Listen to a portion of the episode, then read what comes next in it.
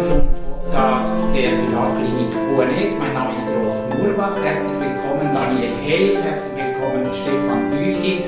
Wir sprechen heute über das Thema Verunsicherung. Ich glaube, es ist ein Thema, was uns alle beschäftigt, vor allem in Zeiten von Corona, aber auch ganz generell, glaube ich, ist es ein wichtiges Thema. Äh, Daniel Hell, was löst generell Verunsicherung aus? Es sind natürlich verschiedene Ursachen. Äh, man kann so drei große äh, Hauptfaktoren unterscheiden. Also erstens, wir können gut verunsichert sein durch eine Bedrohung, also zum Beispiel, wenn unsere Stelle bedroht ist oder wir sie verloren haben oder wenn wir einen Partnerverlust erleben, äh, das löst Angst aus. Und es ist zwar so, dass Angst in der Regel wieder abklingt, aber äh, manchmal schneller, manchmal langsamer. Äh, aber sie können natürlich auch anhalten, Ängste können anhalten und sich dann generalisieren. Äh, das heißt, auf alle möglichen Befürchtungen ausbreiten. Man spricht dann in der Psychiatrie von einer generalisierten Angststörung. Äh, oder vielleicht auch, äh, man hat dann eben auch Erwartungsangst und ist geplagt, geplagt von Angst vor der Angst. Also das ist sicher ein wesentlicher Grund. Ein zweiter Grund ist, sind Lebenssituationen, die uns nicht vertraut sind. Also es ist ja nicht jedermanns Sache, einen Vortrag vor unbekannten Leuten zu halten und nicht so weiß, wie die reagieren. Oder äh, auch Zusammentreffen äh, mit fremden Personen kann Verunsicherung auslösen oder auch Aufenthalte in der Fremde. Äh, nicht nur gleichsam das Kleinkind fremdelt, sondern wir fremdeln manchmal auch in, in unvertrauten Situationen. Wenn wir jemanden kennen und vielleicht auch nicht wissen, wie man sich hier verhalten soll. Äh, vielleicht auch, man kann sich im eigenen Land auch äh, äh, verunsichert fühlen. Äh, und zwar besonders heute in der Moderne, weil sich äh, das Leben ja und auch das Zusammenleben, die Lebensgewohnheiten sehr schnell verändern. Und davon sind oft auch ältere Menschen betroffen. Man denke nur daran, Digitalisierung, die ihnen Mühe machen kann. Wie bediene ich neue technische Apparate oder neue PC-Programme? Und äh, schließlich natürlich auch gesellschaftliche Umwälzungen, äh, wie wir sie ja jetzt in der Corona-Krise erleben, können verunsichern zu den Krankheiten, Unfälle, Altersprozesse. Es gibt viele, viele Dinge. Aber eine Ursache, gleichsam der dritte und für mich wichtigste Grund für Verunsicherungen, äh, liegt eben darin, dass das eigene Welt- und Selbstbild erschüttert wird. Also zum Beispiel durch eine Vertrauenskrise, die wir erleben, eine große Enttäuschung oder wenn wir tief gekränkt werden. Es ist ja dann so, als ob einem der Teppich unter den Füßen weggezogen würde oder als ob der Sockel, auf dem man steht, zum Beispiel eben die Überzeugung, autonom zu sein und alles im Griff zu, halten, äh, zu haben, bröckelt und zusammenfällt. Und diese Verunsicherung meiner selbst ist, so glaube ich, schwer zu ertragen, weil damit eine innere Verwirrung, ein Verlust der Balance entsteht. Wer bin ich überhaupt? Was kann ich noch erwarten? Stefan Büchi, Unsicherheit, das ist sicher etwas auch, was Patientinnen und Patienten besonders betrifft. Äh, was bedeutet ja, Unsicherheit für Ihre Patienten? Ja, ich glaube, ich möchte das aufgreifen, was Daniel Hell gesagt hat. Ich glaube, was unsere Patienten primär verunsichert, ist ihre Unsicherheit in Bezug auf sich selbst und ihre Reaktion. Das heißt, dass Patienten erleben, dass sie ein Stück die Kontrolle über sich selber verlieren und dass sie überwältigt werden von Ängsten oder Gedanken und sie, und das ist dann letztlich auch der Grund, warum sie in die Klinik kommen, die Fähigkeit verlieren, Rollen, die für sie wichtig sind, die Berufsrolle, die familiäre Rolle aufrechtzuerhalten. Das wird häufig ausgelöst durch eine Lebenskrise, durch einen Verlust eines Partners, einer Arbeitsstelle, äh, eines Lebensentwurfs und äh, durch diese Krise, durch diese Veränderung entsteht eine Spannung, das hat ja Daniel auch schon gesagt, wer bin ich eigentlich und äh, wie erlebe ich mich zurzeit. Und diese Spannung, das ist eigentlich für mich Leiden, eine Spannung zwischen einem Bild von mir und einer Realität. Und das ist eine zentrale Verunsicherung, also ist eine, im Kern eine Erschütterung des Selbstbildes. Jetzt bei uns kann ich sagen, dass wir seit der Corona-Zeit auch eine andere Form von Patienten erleben, die einfach ähm, überfordert sind, dass die Krise, die Corona-Krise ähm, Veränderungen schafft, die äh, die Gesamtlast ähm, eigentlich einer Person, äh, also ihre Resilienzkraft überfordern. Also beispielsweise eine Frau, die mir gerade vor Augen ist, äh, die hat zwei Kinder im Homeschooling gehabt, äh, hat eine neue Stelle begonnen und einen Lebenspartner gehabt, der nicht gut für die Kinder gesorgt hat. Das war einfach zu viel äh, und sie hat dann nicht mehr geschlafen und aus den Schlafstörungen haben sich dann Ängste entwickelt und es kam zu einem ersten psychischen Zusammenbruch. Also diese beiden Formen erleben wir zurzeit, diese Spannung, wer bin ich, und das andere diese Überforderung durch ähm, diese äh, neuen Anforderungen durch Corona. Und Corona bringt auch eine Veränderung der Fähigkeit oder der Möglichkeiten, die Batterien zu laden sozusagen, also all diese Erholungsfaktoren, die für uns wichtig sind, für viele im Chor zu sein, äh, zu schwimmen, Dinge, die wichtig waren, fallen weg und dann äh, ist das Verhältnis von Last zu Widerstandskraft kippt und da kann es zu Zusammenbrüchen kommen, die wir hier erleben. Das heißt, eben die Zeit ist äh, belastend, viel belastender, als wir das vorher erlebt haben. Wie sehen Sie das, Daniel Hell?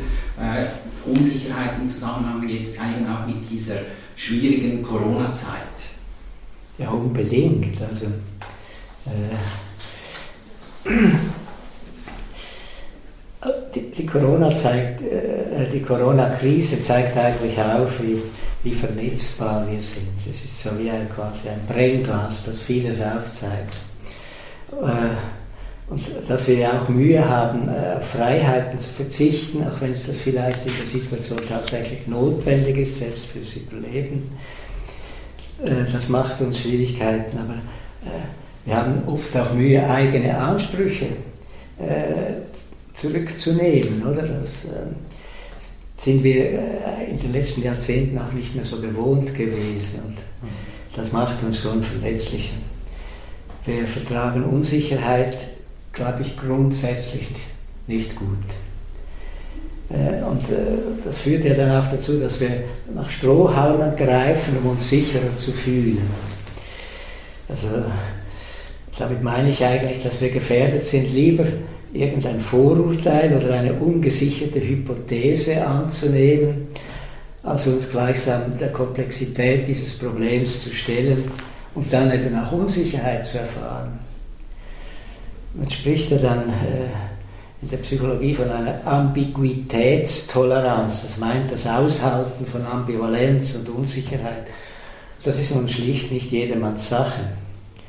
Und das macht meines Erachtens Populisten auch so erfolgreich. Sie geben einfache Lösungen vor, äh, die meist das Problem bei anderen Menschen und Gruppierungen beziehungsweise eben bei Sündenböcken festmachen, aber die wirkliche Problematik nicht lösen, sondern oft noch verschlimmern.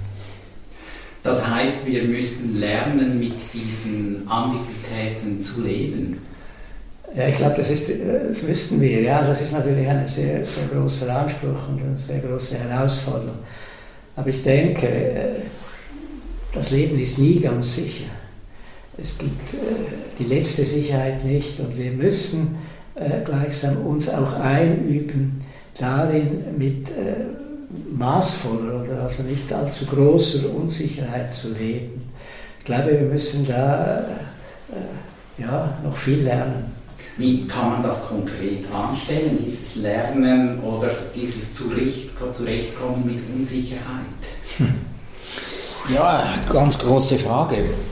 Ich glaube, dass äh, diese ähm, Corona-Krise eine Krise ist, die dieses Entweder-Oder äh, einfach als, als keine gute Option äh, ermöglicht. Also es ist eine Situation, wo immer auch sowohl als auch gedacht werden muss. Ähm, es, es gibt äh, es ist eine hochkomplexe Situation, in der sehr, sehr viele verschiedene Prioritäten, Gesichtspunkte eingenommen werden müssen, um letztlich dann, das ist das Problem, eine gesellschaftliche Entscheidung zu fällen.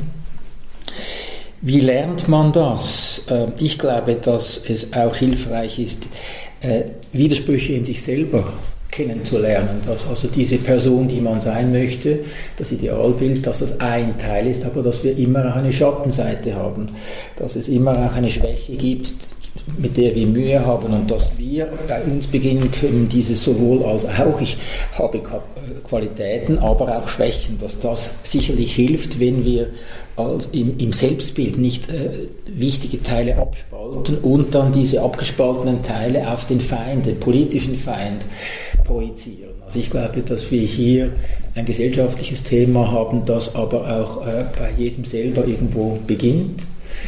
Und ich denke, ein zweites Thema ist auch äh, den Umgang mit beschränkten Möglichkeiten zu lernen im Sinne von Akzeptanz. Ich glaube, Akzeptanz ist ein Riesenthema. Ähm, äh, dass wir lernen, je älter wir werden, dass es Dinge gibt, die wir nicht ändern können und wo die, die Lösung nicht ist, die Situation zu, zu, zu verändern, sondern uns im Umgang mit, der, äh, mit dem Thema und äh, diese Einschränkung äh, zu akzeptieren, das glaube ich ist ein großes Thema. Da habe ich sehr viel persönlich auch von meinen Patienten gelernt, die zum Beispiel chronische körperliche Krankheiten haben wie Sie lernen, mit dieser Einschränkung zu leben, nicht gegen das Problem anzukämpfen, sondern damit zu leben und damit auch sogar zu reifen. Das ist eigentlich etwas, was ich denke, wir als Gesellschaft haben jetzt wie ein chronisches Problem.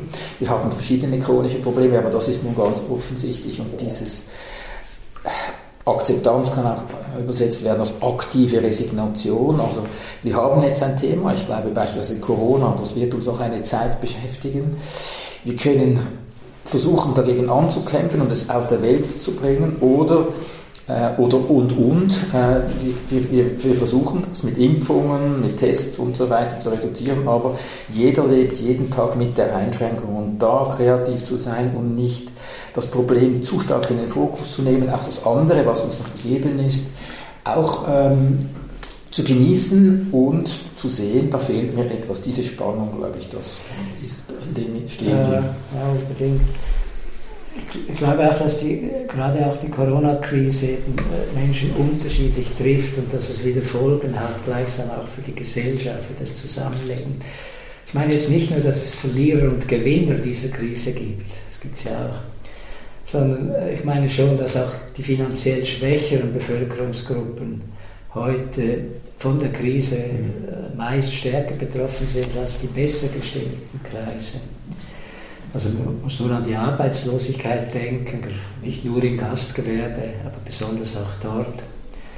Und dann natürlich auch das private Leben. Viele Menschen sind ganz unterschiedlich betroffen äh, und unterschiedlich belastet. Also äh, Stefan hat schon ein Beispiel gegeben von einer Patientin. Ich behandle auch eine Frau, die zwei Kinder im Pubertäts- und Adoleszentenalter hat die jetzt halt sehr viel zu Hause sind und ihr Mann arbeitet im Homeoffice und äh, benutzt dazu die Küche, weil er in der kleinen Wohnung über keine Arbeitszimmer verfügt. Und man kann sich ja leicht vorstellen, diese engen Verhältnisse machen die schon vorher etwas schwierigen Verhältnisse der Familie noch belastender.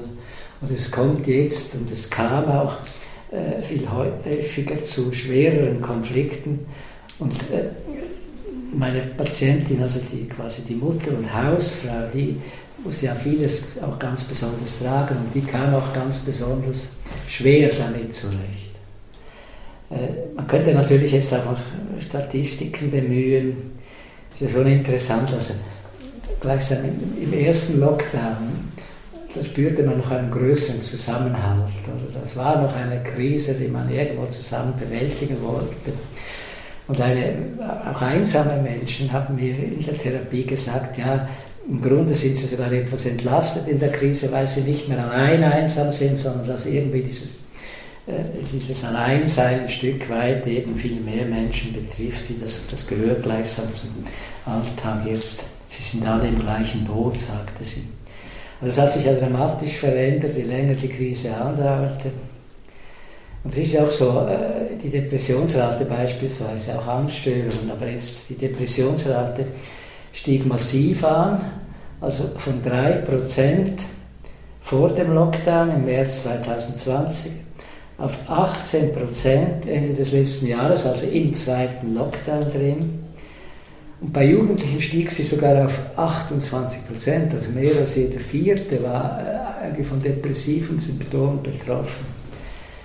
Man kann sich dann natürlich fragen, danach, was schützt, was schützt den Menschen? Ich glaube schon, äh, meine ganz große Belastung, äh, da reicht eben auch ein, ein, relativ guter Schutz nicht immer aus, oder? Also wenn ganz große Belastungen vorliegen, dann überfordert das manche Menschen. Aber grundsätzlich besser geschützt sind Menschen, die ein Grundvertrauen haben, auch Menschen mit einem starken Glauben und festen Werten. Verletzliche sind sicher einsame Menschen, jetzt, vor allem jetzt im zweiten und anfangs dritten Lockdown. Während Menschen in guten Beziehungen eben eher geschützt sind.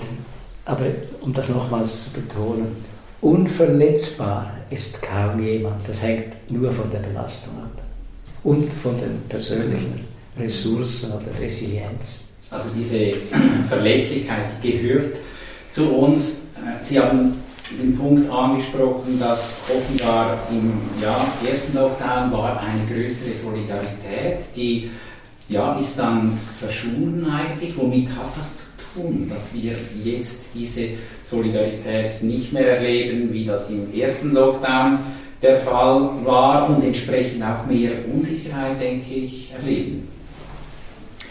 Also ich würde sagen, dass der erste Lockdown für mich jetzt als, wenn ich die Analogie wieder bringe zur Krankheit, es war wie eine akute Krankheit. Äh, man hat ein Problem, äh, es wird zeitlich begrenzt, zwei, drei Monate müssen wir jetzt durch und dann wird wieder alles gut. Das ist relativ einfach. Wir waren alle gleich betroffen, wir gingen durch eine Phase, wir hatten noch schönes Wetter und das war so wie ein, ein Ereignis. Ich glaube, jetzt sind wir in einer äh, anderen Herausforderung ist eine chronische Konstellation, eine chronische Krankheit stellt viel, viel größere ähm, Herausforderungen an meine Einstellung und jeder muss hier einen eigenen Weg finden und ich möchte das nochmal aufgreifen, was du gesagt hast. Wir sind alle hier, die wir hier sitzen, sehr privilegiert sozial. Wir haben Wohnraum, wir haben äh, die Arbeitsplätze sind gesichert und so weiter. Ich denke nur, wenn ich mir vorstelle, den Wohnraum, was ich äh, von, von Kollegen, die beispielsweise so für sozial randständige äh, Unterricht geben, was das für Verhältnisse sind, äh, die so wenig Raum äh, dazu haben, vier, fünf Leute in drei, drei Zimmern, extreme Anspannung der Eltern, die Angst haben, die Stelle zu verlieren, äh, die, die, die, Schule, äh, die äh, Ansprüche stellt und, und, und, die technischen Probleme und so weiter. Also das sind schon, glaube ich, die, die, die eher äh, sozial unter, also die, die weniger Bemittelten sind sehr, sehr hart betroffen in dieser Zeit.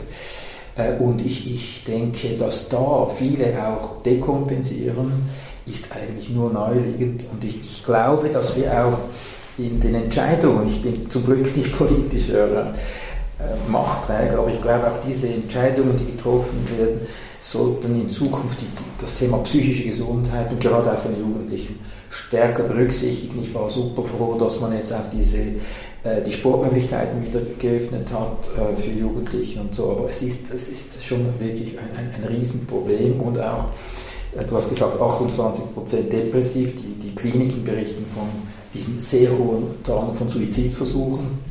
Das ist schon eine längere Geschichte, dass das zugenommen hat und nimmt nochmal sehr zu. Äh, die, die, die, Jugendlichen werden heute in, also regelhaft in äh, psychiatrischen Kliniken für, für Erwachsene behandelt, in Akutstationen. Das ist kein Zustand, wo man gesund wird als Jugendlicher. Also das sind wirklich jetzt ganz große Probleme, äh, die, die sich für viele stellen. Und ich denke, in diesen Entscheidungen, die gekommen sind, wäre ich froh, wenn wir diesen Punkt auch stärker berücksichtigen und, und wie schauen, können wir so viel Luft geben, dass, dass, dass nicht allzu viele wirklich jetzt auch dekompensieren.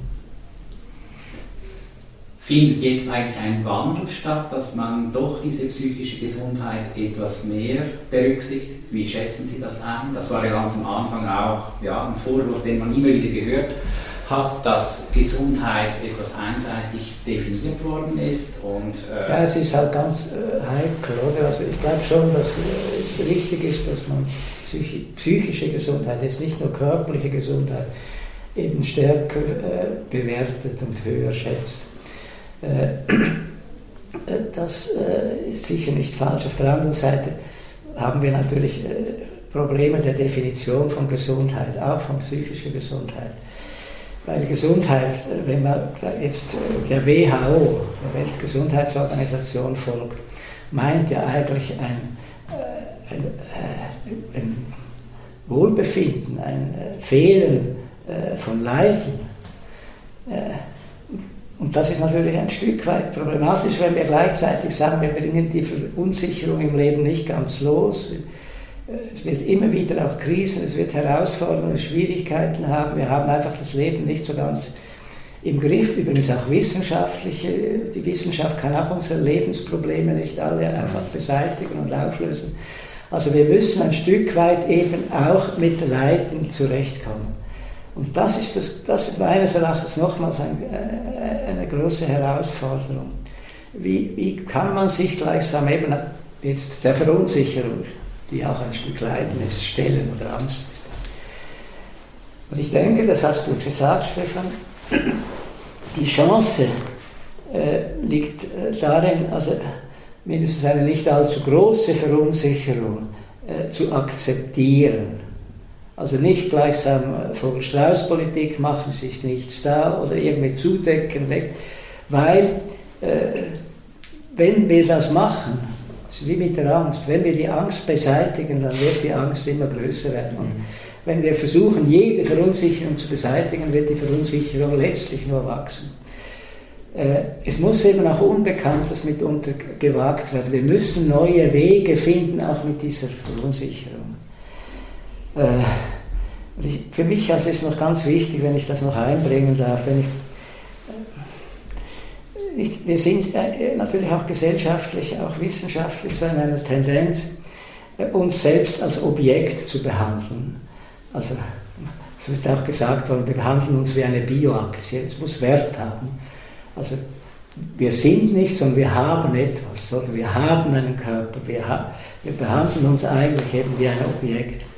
Und das bringt natürlich mit sich, dass jede Veränderung äh, eben auch Verunsicherung auslösen kann, denn wir sind nicht, sondern wir haben etwas, was wir verteidigen wollen. Und ich denke auch, das zeigt sich beispielsweise auch darin, äh, dass Menschen jetzt anhalten, nicht nur kurzzeitig, anhaltend äh, technische Sensoren, sogenannte Self-Tracking-Tools anwenden. Damit machen sie sich eigentlich zu einem überprüfbaren Objekt. Aber sie machen es, um sich abzusichern. Aber dadurch laufen sie Gefahr, von diesen Messungen und Daten gleichsam äh, Opfer zu werden. Äh, sich nicht mehr selbstverständlich zu spüren und das sieht man auch schon bei manchen Patienten mit Herzstörungen, also mit sogenannten auch äh, äh, Panikattacken, äh, die Angst haben, gleichsam äh, das Herz schlägt nicht mehr, ich falle äh, oder ich falle in Ohnmacht oder ich bekomme keine Luft. Dass sie eben sich selber immer mehr als Objekt behandeln und dann, wenn etwas nicht ganz so ist, wie sie es erwarten, dann die Messdaten gleichsam etwas ungewöhnlich sind, sofort Angst haben, ja, jetzt habe ich eine schlimme Erkrankung, jetzt bin ich bedroht. Und diese quasi äh, diese Tendenz, sich als Objekt zu behandeln, kann eben die Verunsicherung und die Angst noch fördern. Und das führt dann eben beispielsweise zu Panikattacken oder zu Angststörungen. Und ich glaube tatsächlich, dass es, dass es auch gilt in unserer Zeit, äh, wieder mehr gleichsam sich selber zu spüren, nicht nur zu vertrauen, was alles messbar ist, sich nicht zum Gegenstand, zum Objekt zu machen, sondern eben äh, wirklich auch äh, irgendwo mehr bei sich zu sein, nicht nur sich zu haben gleichsam, also sich zu besitzen und eben wie eine Bioaktie daraus quasi Wert zu schöpfen, sondern, sondern sich, sich zu erleben, sich zu fühlen, sich zu sein. Ich glaube, das wird eine recht große Auseinandersetzung und äh, Herausforderung sein, um eben gleichsam die von mir postulierte wachsende Verunsicherung der nächsten Zeit äh, irgendwo äh, nicht ins Uferlose wachsen zu lassen. Ich finde das einen sehr spannenden Gedanken, weil ich sehe in der Medizin, wie sie jetzt praktiziert wird, eigentlich eine, eine ganz analoge äh, Geschichte, die, wie du jetzt äh, individuell erzählt hast. Ich denke, dass ähm, die, wir dazu motiviert werden, wenn, wir etwas, wenn etwas nicht ganz stimmt mit uns, möglichst bald zum Gesundheitsexperten zu gehen. Meistens ist das ein Hausarzt. Wir haben auch Krankenkassen, wo du direkt zum Experten, zum Spezialisten für Hautkrankheiten, für Ohrenkrankheiten, was auch immer gehen kannst. Und da möchte man bald möglichst eine Absicherung haben, dass das nichts ist. Äh, wenn man mit erfahrenen Hausärzten spricht, ist es so, dass 80 bis 90 Prozent der körperlichen Probleme verschwinden wieder in zwei Wochen. Der Körper balanciert das aus. Durch dieses sehr schnelle zum Arzt gehen und den Handlungsdruck auf den Hausarzt, der verhindern muss, dass etwas verpasst und dann Untersuchungen anleitet, Laboruntersuchungen, bildgebende Untersuchung. Ähm, ist es eigentlich eine Produktion von Körperunsicherheit? Also ich habe einen Körper und den traue ich nicht mehr. Ich gehe zum Experten, der muss sich selber absichern und so mit diesem mit dieser Idee, wir können das Leben absichern, produzieren wir letztlich extrem viel Unsicherheit, auch eben Körperunsicherheit. Ich, ich erlebe gar nicht mehr, dass der Körper in zwei Wochen sich ja sowieso wieder balanciert, sondern ich glaube daran, dass dank dem Labor und diesen Pillen ich wieder ähm, sozusagen in Balance bin. Und ich denke, dass, dass das auch das hat auch kapitalistische Hintergedanken. Ich glaube, dass viele dieser äh, Gesundheitstrends, die wir haben, produzieren äh, Gesundheitskosten, aber produzieren vor allem Unsicherheit und diese Unsicherheit produziert Absicherungsprozesse, aber am Schluss äh, keinen, kein Wohlbefinden, sondern Unsicherheit. Und ich denke, dass, das sind ganz analoge Geschichten, die du erzählst, was wir ges gesellschaftlich sehen im Gesundheitsbereich sehr analog. Also wir wollen maximale Sicherheit und produzieren letztlich Selbstverunsicherung. Das heißt eigentlich, wir sollten auch wieder lernen, mehr Vertrauen in uns zu haben, mehr Vertrauen in die eigene Wahrnehmung. Unbedingt, ja. Also überhaupt Vertrauen ist ein ganz großes Wort. Aber wie wichtig Vertrauen ist, das lernt man eigentlich nur, wenn man verunsichert ist wenn ich so sicher dahin lebe, glücklich, zufrieden, dann äh, ist mir Vertrauen und Hoffnung ziemlich egal, oder? Es geht mir ja gut. Mhm. Aber wenn wir verunsichert sind, äh, merken wir immer deutlicher, wie wichtig eigentlich Vertrauen, aber auch Hoffnung ist beispielsweise. Also heißt das, dass wir quasi Verunsicherung brauchen, um Vertrauen zu schöpfen? Ja, das ist eine ganz wichtige Frage. Ich weiß nicht, ob ich es sogar mit einem ganzen Ja beantworten kann, aber ich denke schon, äh, Verunsicherung fordert mindestens Vertrauen heraus. Mhm. Und wer natürlich so ein Grundvertrauen, ein Urvertrauen oder wie man das auch immer nennt, hat, äh, der ist natürlich geschützter als andere, die das nicht haben, gerade auch äh, wenn jemand gleichsam verunsichert ist. Aber ich, ich denke eben, aus der Angstforschung weiß man haargenau, äh, je mehr Angst verdrängt wird, desto größer wird die Angst. Also man muss sich der Angst stellen, um die Angst gleichsam zu überwinden, auch bei Angststörungen, oder? Soziale Phobie, Agoraphobie oder Panikattacken. Und ich glaube, es ist das Gleiche bei der Verunsicherung. Man muss äh, natürlich nicht maßlose Verunsicherung, kann man sich schwerstellen, da ist man blockiert aber äh, nicht allzu große Verunsicherung. Da gilt es eben gleichsam einen Weg finden äh, äh, damit. Es gibt übrigens also historisch gesehen, kulturell gesehen, also drei Hauptwege, wenn ich kurz die anführen darf. Ich glaube, die spielen eben immer noch eine wesentliche Rolle. Wie geht man denn mit der Verunsicherung wirklich jetzt um? Also es gibt erstens den Weg der Stoiker, oder die griechische oder römische Stoa. Der Weg der Stoiker war der Weg, sein Los zu akzeptieren, also mit anderen Worten die Verunsicherung auch ein Stück weit zu akzeptieren und Selbstbeherrschung einzuüben, um eben gelassener zu werden. Das ist alles nicht ganz so wichtig zu nehmen. Als zweites gibt es den christlichen Weg, Gott zu vertrauen und die Hoffnung nicht zu verlieren, also sich gleichsam etwas Größerem anvertrauen.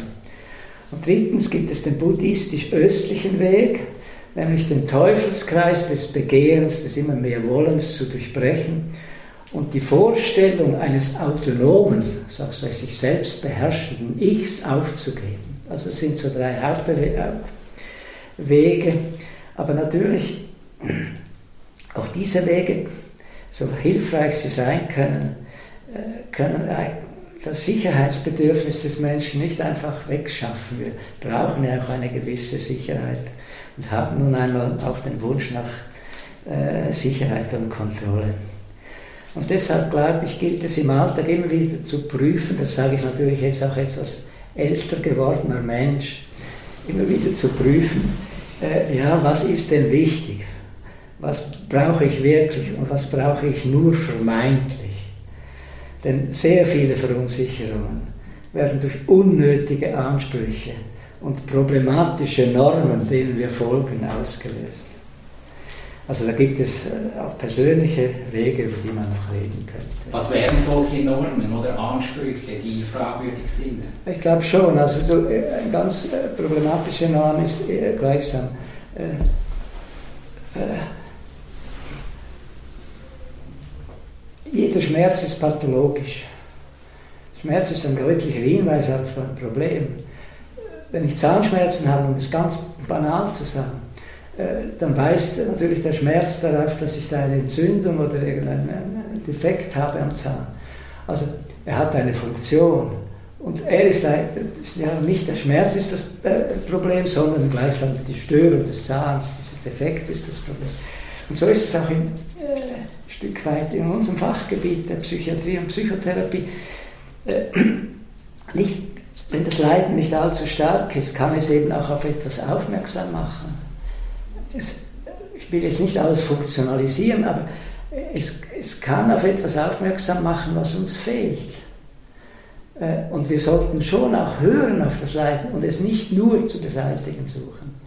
Und ich glaube, wenn Sie, wenn Sie fragen, was sind heute Normen, dann gilt es schon, das Wohlergehen, Wohlbefinden ist schon eine gefährliche Norm, dass es immer so sein muss. Natürlich wollen wir, dass es uns gut geht und machen alles dafür, dass es uns gut geht. Aber äh, es ist nicht möglich. Äh, wenn wir nicht darauf hören, wenn es uns nicht gut geht, ja, was, worauf verweist diese, dieses Leiden, äh, dann nachher haben wir ein Problem. Mhm.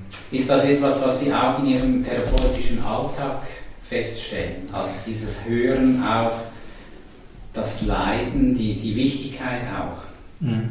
Also ich, ich finde eben, was jetzt Daniel gesagt hat, ähm, schon sehr wichtig, dass dieses, dieser primäre Impuls, das Unangenehme, der Schmerz, äh, wegzuhaben. Das ist der primäre Impuls, ähm, weil wir wie annehmen, dass, dass, dass dieser Schmerz äh, weist auf ein, ein, ein, ein, Problem, das wir lösen müssen, hin. Und ich denke, dass ähm, Leidensschmerz häufig auch eine Funktion hat. Also ich würde sagen, dass Tiefes Leiden ist eine zentrale Verunsicherung in, Bezug auf ein Selbstbild oder auf eine Vorstellung, wie die Welt funktioniert oder wie Gott ist. Das sind, und diese, dieses Leiden, das ist ein furchtbares Leiden, weil es führt uns immer einen Schritt weiter auf letzte Realitäten und etwas weg von zunächst korrekten Konzepten, die wir brauchen. Also ich glaube, dass ähm, diese diese persönliche äh, Sinnhaftigkeit von Leiden auch eine gesellschaftliche äh, Spiegelung hat äh, im Sinne von, welche Werte haben wir eigentlich als Gesellschaft, auf denen wir unser Zusammenleben aufbauen. Und ich finde, dass diese aktuelle Corona-Krise weist darauf hin, dass wir als, als gemeinsamen Nenner eigentlich haben, das körperliche Leben, das muss geschützt werden. Das, das ist eine Basis. Ich denke, in, in vielen anderen Aspekten haben wir keine ge gemeinsame Wertebasis mehr in dieser, dieser säkularen, pluralistischen äh, Gesellschaft. Und hier sozusagen diese Spannung, die jetzt sich auftut, in diesen praktischen Schritten öffnen wir die Restaurants wieder und, und, und äh, riskieren äh, Infektionen und Long-Covid-Fälle. Ich glaube, diese, diese aktuellen Probleme weisen letztlich auf eine, tiefergründige Problematik unserer Gesellschaft hin. Äh, und das wären, wären Chancen, die, die es zu nutzen gäbe, aber es ist anspruchsvoll, die Ebene zu wechseln und eigentlich uns gemeinsam auf das Terrain der Unsicherheit zu begeben. Und das können wir nur, glaube ich, und da komme ich vielleicht auf, auf die Frage, die du gestellt hast, Sicherheit, Unsicherheit. Ich glaube, wenn man ein großes Selbstvertrauen hat, äh, kann man sich auch einfach Unsicherheit stellen. Also es hat wie Platz, wie diese, dieser Schattenteil der Person hat Platz, wenn du wirklich selbstsicher bist. Narzissten haben kein sicheres Selbstwertgefühl äh, und sie, sie halten sich fest an ihrem ausschließlich ganz positiven, grandiosen Bild und die sind dann sehr brüchig. Wenn dieses grandiose Bild bröckelt, äh, gibt es einen Zusammenbruch. Und ich glaube, dass wenn wir dieses, äh, diese Corona-Krise nutzen könnten, diese Grautöne, diese äh, Unsicherheit, Sicherheitsthematik persönlich, aber auch gesellschaftlich zu nutzen, könnten wir uns näher kommen. Aber was passiert, ist eine Polarisierung. Man ist entweder links oder rechts, man ist entweder für, für körperliche Gesundheit und äh, gegen die Wirtschaft und so weiter. Ich denke, diese, diese Polarisierung weist darauf hin, dass wir leider als Einzelne, aber als Gesellschaft nicht sehr sicher stehen. Wie können wir diese Polarisierung überwinden? Ich denke eben schon, dass äh, es wichtig sein könnte, dass äh, nicht allzu viel Daten und vor allem nicht verwirrende Daten äh, immer wieder öffentlich gemacht werden, sondern dass vielleicht das, was gesagt werden kann, auch was man nicht weiß, so gesagt werden, aber das, was man weiß, soll man darstellen. Und man sollte nicht zu viel spekulieren glaube, das hat äh, glaube auch dem Zusammenhalt eher geschadet, dass halt auch äh, eine Vielfalt der Meinungen und, und äh, eine Vielfalt der Daten, oder, die widersprüchlich waren, zum Teil die Menschen verwirrt haben. Aber das ist natürlich nicht die Hauptsache. Das ist ein Nebeneffekt, der aber irgendwo, der wäre eben noch praktikabel und lösbar. Äh, ich denke schon, ich, äh, man kommt wahrscheinlich nicht darüber hinweg. Zu, äh, halt doch auch als, als Gemeinschaft oder als Gesellschaft festzuhalten, was sind denn die ganz wichtigen Werte und was ist vielleicht weniger wichtig. Und äh, natürlich, da sind auch die, die, Perspektiven etwas unterschiedlich, aber bin mir nicht so sicher, ob wir nicht doch äh, einen groben Konsens finden könnten. Nicht, in der heutigen Zeit ist halt auch die Gefahr, dass man, weil wir äh, vieles auch unsicher ist, aber äh, dass da der eine den anderen ausspielt, um, um direkt auch politischen mhm. Profit zu haben. Mhm. Und das ist meines Erachtens äh, gefährlich. Ich meine, wenn wir jetzt von einem äußeren Feind bedroht werden würden, wie im Zweiten Weltkrieg, wo der Zusammenhalt funktioniert hat in der Schweiz, mehr, Großmehrheit, ich habe auch, mhm. hab auch wenn wir von einem äußeren Feind bedroht werden, dann wäre es wahrscheinlich klar, wir müssen zusammenhalten. Und wir müssen Opfer bringen. Und ich frage mich natürlich schon, aber, äh, wie die Faktenlage ist. Ist die Faktenlage jetzt in der Corona-Krise so, dass halt äh, die Fakten so sind, dass wir tatsächlich einer Bedrohung gegenüberstehen, die wir irgendwo zu beherrschen haben? Und dann gilt es abzuwägen, was ist uns jetzt wichtig und was ist uns weniger wichtig. Ja. Mhm. Und ich denke schon, was du gesagt hast, diese äh, Ambiguitätstoleranz, die Toleranz von Unterschieden und obwohl wir vielleicht unterschiedliche Positionen haben, dass wir den anderen respektieren als Menschen, als jemand, der es auch gut meint. Ich denke, diese diese Zuordnung von äh, also richtig und falsche Positionierung und dann auch Abwertung der Person, die wir ja in den USA jetzt in diesem Zwei-Parteien-System krass haben mit den Trump-treuen Republikanern und den äh, liberalen Demokraten, das sind einfach zwei Gruppen von Menschen äh, und, und jede spricht der anderen guten Willen ab. Und ich denke, dass es ein Ziel wäre, unsere Tradition in der Schweiz der Toleranz, und das finde ich ein, ein, ein, spannender Gedanke, dass wir Schweizer eigentlich wegen des Gotthardpasses gelernt haben, Kompromisse zu schließen.